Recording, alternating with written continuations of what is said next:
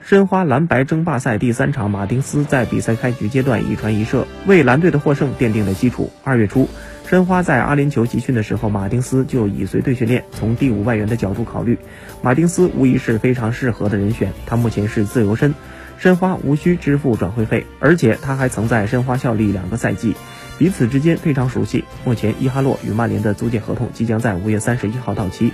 一旦申花与曼联无法就伊哈洛的续租或者转会问题达成一致，那么伊哈洛在合同到期后就将返回申花，届时申花就无外援名额。不出意外的话，伊哈洛的后续安排近期就会有明确的结果，因此马丁内斯是否会与申花正式签约，也将很快揭晓。